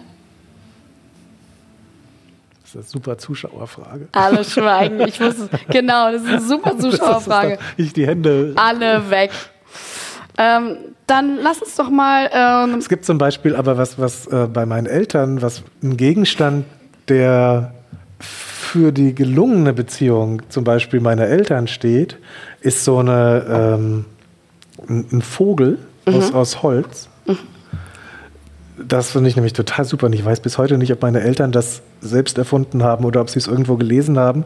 Den kenne ich seit ich klein war. Da hatten nämlich meine Eltern hatten eine Verabredung, wenn sie sich gestritten haben und einer von beiden merkt, er streitet sich nur noch, um das Gesicht nicht zu verlieren, dass man nicht sagen kann, du hast recht, sondern einfach sich streitet, konnte er diesen Stoff, äh, diesen Stoff, diesen Holzvogel nehmen und hinstellen und einfach aus dem Raum gehen und jeder wusste, es ist gut, wir reden einfach in einer halben Stunde weiter. das ist super. Und das ist großartig. Voll gut, das gucke ich mir ab. Ich möchte auch einen Holzvogel jetzt. Das, du kannst alles nehmen. Du kannst auch was auch Ja, immer. dieses zerfledderte Kissending. zerfledderten Kissen. Schöne Grüße an deine Eltern. Danke für den Tipp. Ähm, und wir haben ja im Vorhinein gesagt, wir reden jetzt nicht ganz beschwerlich äh, ähm, nur über das letzte Kapitel, über den Tod. Wir reden aber doch ein bisschen drüber. Ähm, was glaubst du, wie wichtig ist es eigentlich, wir haben ja gerade schon in Beziehung von Abschiedsbriefen geredet, generell einen Ort zum Trauern zu haben, wenn jemand geht, egal ob es ähm, ein Mensch ist oder auch ein Tier, ein geliebtes Tier. Generell kann man das nicht sagen. Es gibt viele Leute, die lassen sich anonym bestatten und da gibt es ja auch Abstufungen ne, zwischen, zwischen anonym oder auf dem Gräberfeld oder, oder wie auch immer. Äh, mir, ist- mir ist es wichtig. Okay. Es gibt Wusste ich vor einem Jahr auch noch nicht, aber jetzt weiß ich, es ist mir wichtig. So. es gibt tatsächlich, ich war die Tage ähm, auf einem Kongress für die ähm, Friedhöfe der Zukunft. Heilsame Abschiede hieß er. Und ähm, in einem Vortrag äh, wurde auch gesagt, dass, dass wir immer lieber und äh, immer mehr alle verschwinden wollen und gar nicht so ein großes Tamtam haben wollen, gar nicht den Ort zum Trauern haben wollen. Und da habe ich mich auch gefragt, warum ist das so? Warum, Na, wollen warum wollen wir nicht diese Repräsentanz dann? Na, viele wollen einfach niemanden zur Last fallen. Das ist Ja, immer genau. das, das Wort, das fällt. Ich will doch, das, das liegt zum Teil an, an der immer mobileren Gesellschaft, dass, dass die Kinder nicht mehr wohnen, wo die Eltern wohnen, ähm, dass sich das alles aufsplittet. Mir ist es wichtig, genau da war ich vorher, mir ist es wichtig, dass ich zu einem Ort gehen kann. Äh, meinen Eltern zum Beispiel ist das gar nicht wichtig. Musst du Oder denn vielen Leuten- physisch hingehen oder reicht dir auch eine Memorial-Site im Internet? Nee, das ist ja, das ist, meine Eltern sind ja kein Datenbankeintrag. Also das, ich verstehe das gut, ich kann nur von mir reden, aber ich, ja doch, ich hätte gerne einen physischen Ort. So, ich war ähm, vor, es ist auch schon fünf Jahre her, da haben wir in Hamburg in Ohlsdorf auf dem großen Friedhof ein Grab gesucht für jemanden, der gestorben ist.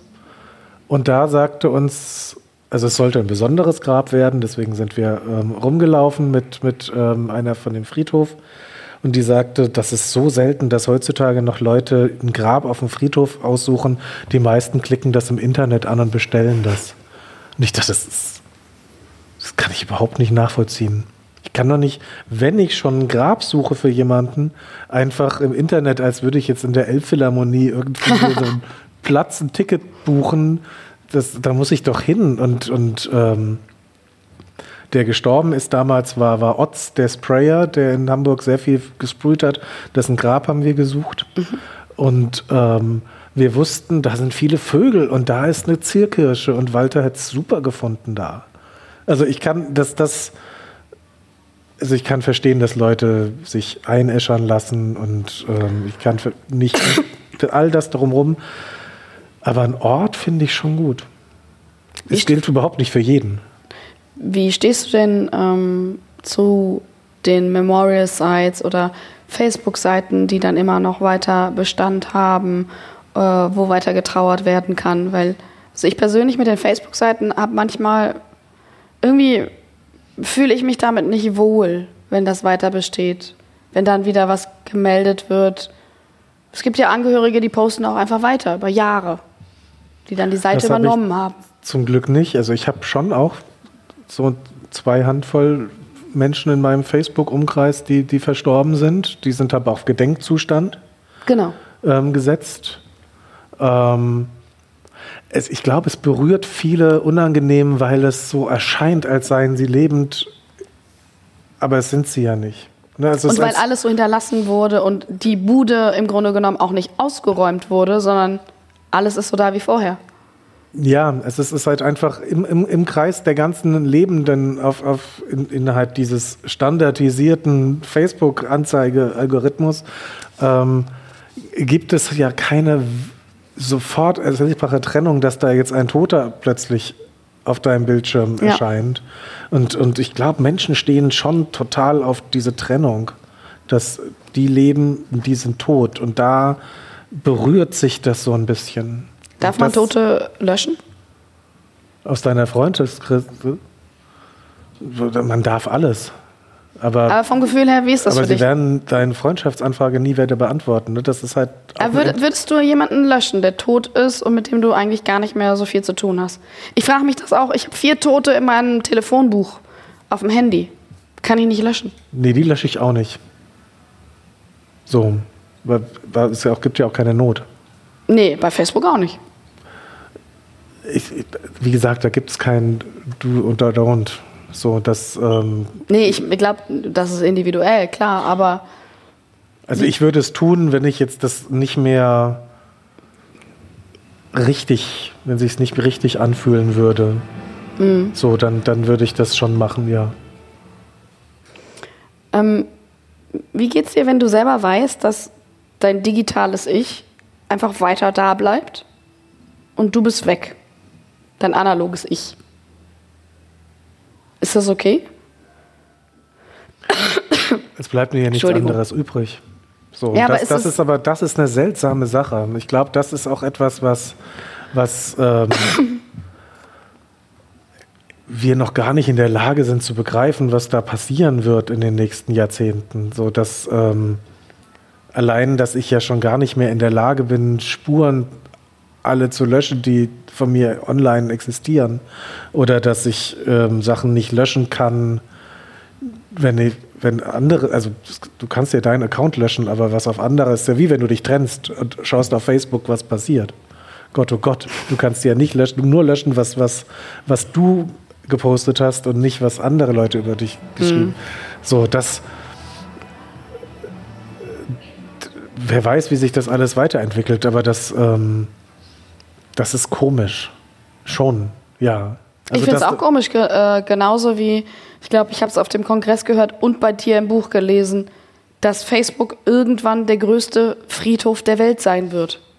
Naja, das ist ja Aber es ist, ja, es ist logisch, aber es ist trotzdem seltsam, es wirklich dann schwarz auf weiß zu haben oder zu wissen, zu lesen, zu hören. Da denkst du, krass, ja stimmt, da werden irgendwann mehr Tote sein.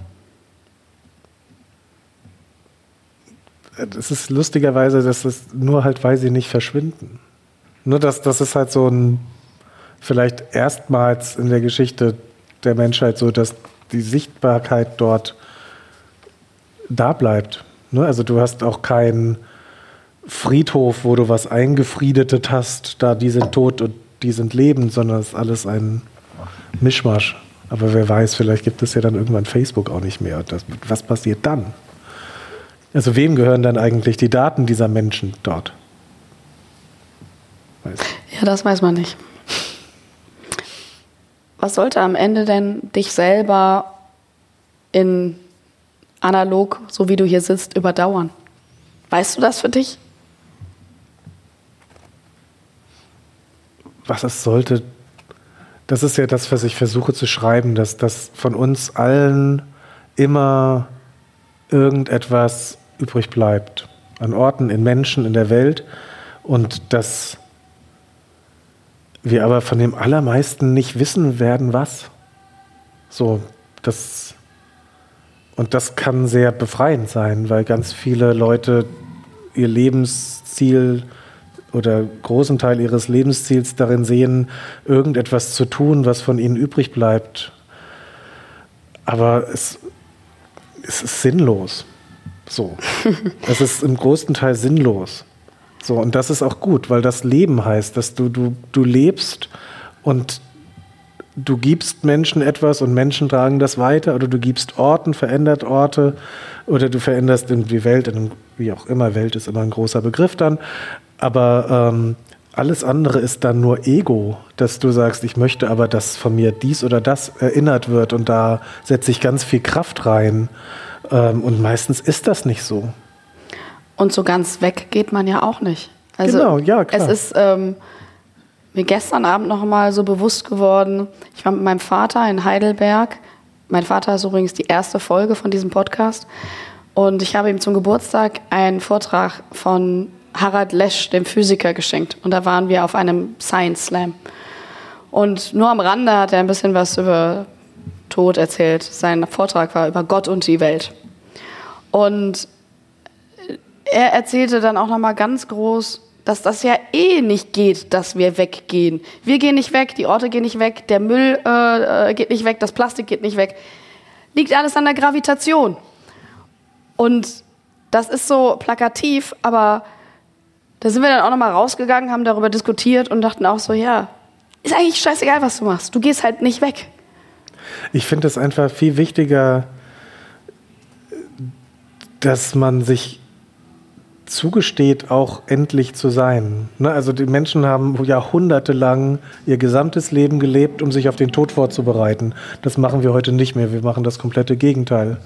Ähm, und ich glaube, dass, dass es gewinnbringend kann, gewinn, gebring, ja, dass es gewinnbringend sein kann, ähm, sich damit auseinanderzusetzen, dass man vielleicht eines Tages nicht mehr sein wird, weil man auch bei der Frage, was von uns übrig bleibt, ja immer wieder drauf kommt, was ist denn von mir wichtig, was ist denn mir wichtig im Leben? So, was, was, was ich jetzt tue, ist es das, was von mir übrig bleiben soll oder ist es das, was ich machen möchte, bis ich vielleicht eines Tages nicht mehr bin? Und vielleicht kommt man dann auf die Idee, dass, dass man gar nicht über den Tod nachdenkt, sondern darüber, dass man eigentlich gerade eigentlich was ganz anderes machen will. So. Und ich finde es total spannend, dass wenn Leute mich zu diesem Buch ähm, befragen, ganz oft die Frage kommt, sie sind doch noch so jung. Warum machen Sie sich denn Gedanken darüber, was von uns übrig bleibt?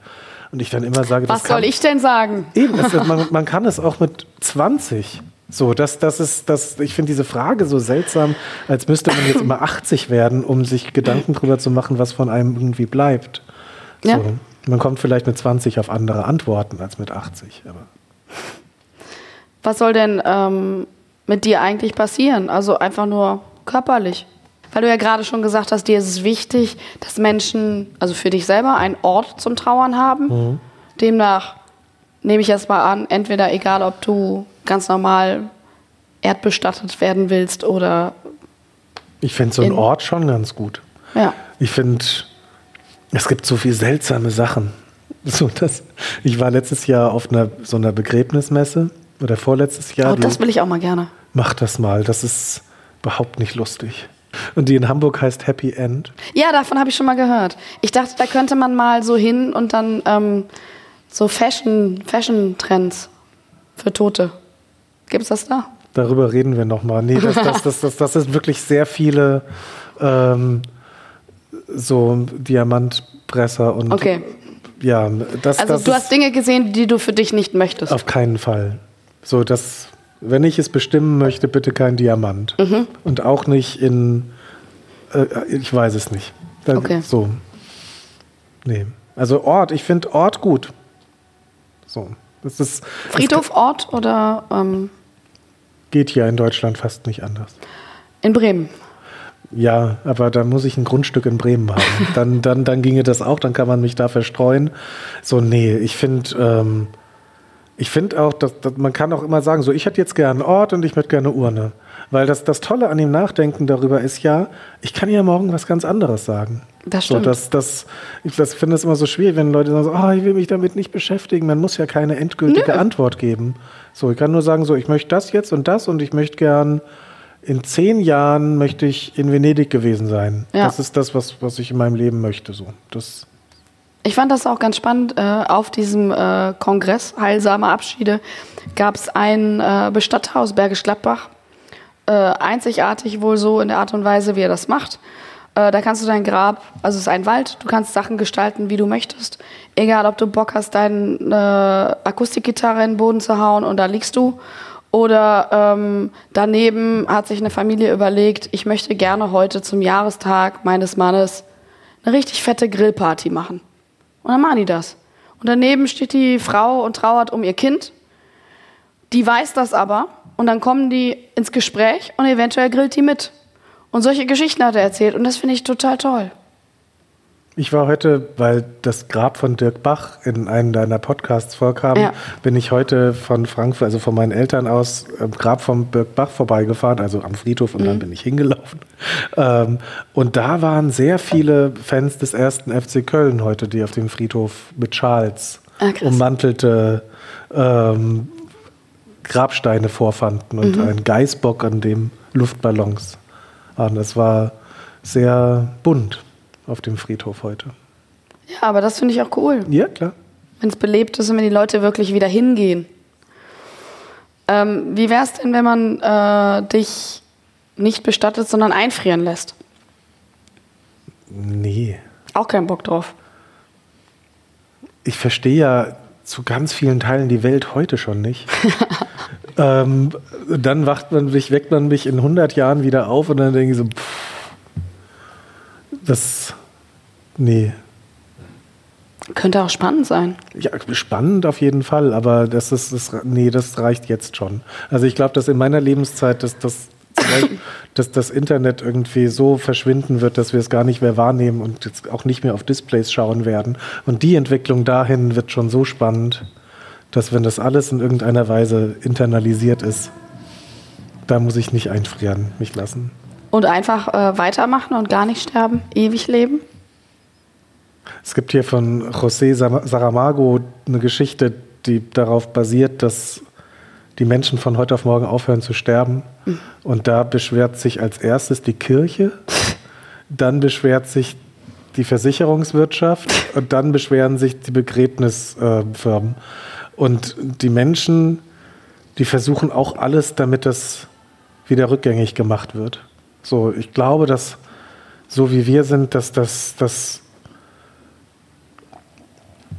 das würde, das würde nicht funktionieren. Das war, wär, erstens wäre das, glaube ich, fürchterlich langweilig irgendwann, weil diese Endlichkeit wichtig ist, weil alles, das, der Jahreskreislauf ist alles mit Geburt und Tod verbunden. Alle, das, jedes Lied hat einen Anfang, jedes Lied hat ein Ende. Ähm, das Endlosigkeit gar nicht, das könnten wir gar nicht begreifen. So. In dem Buch ist das, glaube ich, so, dass dann irgendwann dürfen Leute sterben, aber erstmal nur die Reichen. So, das. Also ist Sterben dann ein Privileg? Genau. Was nicht weit hergeholt ist als Ja, Fiktion. das stimmt. Ist das okay für dich, wenn man weiß, man ist irgendwann vergessen? Also wenn deine Kinder und da, da weiter und weiter, weiter, oder welches, welches Gefühl befällt dich, wenn du daran denkst, irgendwann bin ich vergessen? mich persönlich ein recht friedliches. Weil also es, es gibt ganz andere Menschen, ne? dass, dass, dass die dann gar nicht damit zurechtkommen könnten, würden, damit, dass sie irgendwann vergessen sind. Aber ich finde, ich, heute auf dem Friedhof, da waren so viele verwitterte Namen und so, dass die kennt kein Mensch mehr. Aber das, das ist okay. Das ist einfach so, es ist wie es ist, sagt die Liebe. Sagt die Liebe. Genau. Und Erich Fried. Nachdem du das Buch jetzt geschrieben hast, du hast hinten dann auch rausgeschrieben, weiß ich mehr über das Leben und den Tod, nachdem ich das Buch geschrieben habe. Gibt es da eine Antwort drauf oder ist es einfach eine Sammlung? Ich habe ja geschrieben, ich weiß jetzt, wie wuchtig das Leben sein kann und wie wuchtig der Tod, dass, dass, dass, dass man sich, dass man das gegeneinander stellt. Und dass sich da ein Funke ergibt, aber dass, dass, ähm, dass, ich, dass ich weiß mehr und ich weiß auch, dass ich bestimmte Teile nicht berührt habe, glaube ich, mit dem Buch. Dass ich, dass ich bestimmte Sachen nicht geschrieben habe, weil ich mich nicht getraut habe oder ich bin in gewisse Bereiche nicht reingegangen, weil ich dachte, das ist jetzt zu groß. Auch für mich Was denn zum Beispiel?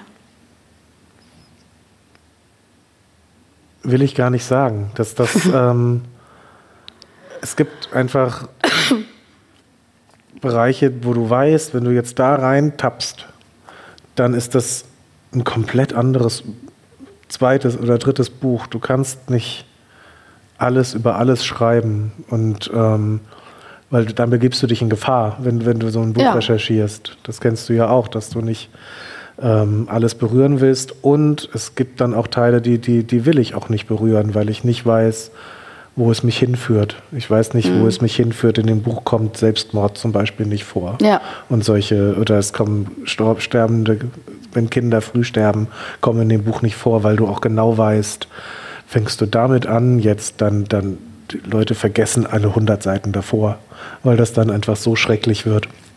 So, ähm, genau diese Wege bin ich alle nicht gegangen. Und glaube ich auch, weil ich Angst hatte davor.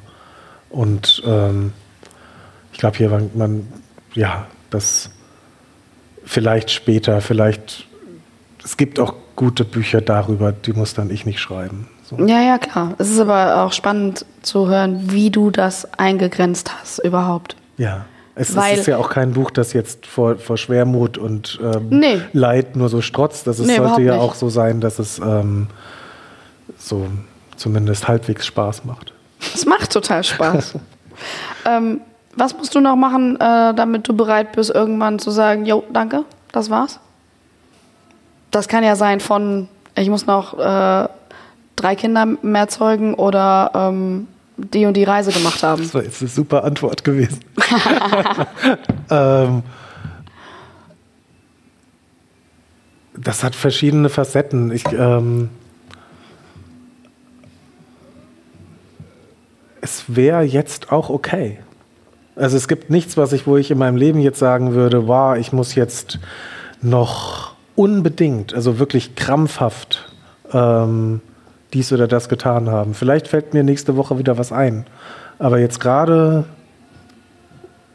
klingt jetzt total schlimm, ich weiß, aber ähm, vielleicht ver versucht man es unter Zufriedenheit gerade. Zufriedenheit ist gut. Zufriedenheit äh, lass mir einfach so stehen. Und ich möchte einfach nur mit äh, einem auch Zitat am Ende von dir nämlich enden. Wir waren die von morgen, wir waren von heute und wir sind nun von gestern. Wir sind alle eins, niemand ist allein. Das war Sven Stillig. Herzlichen Dank, dass du da warst. Dankeschön. Zu Gast bei Bestadt Lauder. Hier sind ganz viele Leute auch schon äh, gegangen, aber ich bin froh, dass ihr alle geblieben seid. Und ich wünsche euch noch einen schönen Abend und eine gute Party.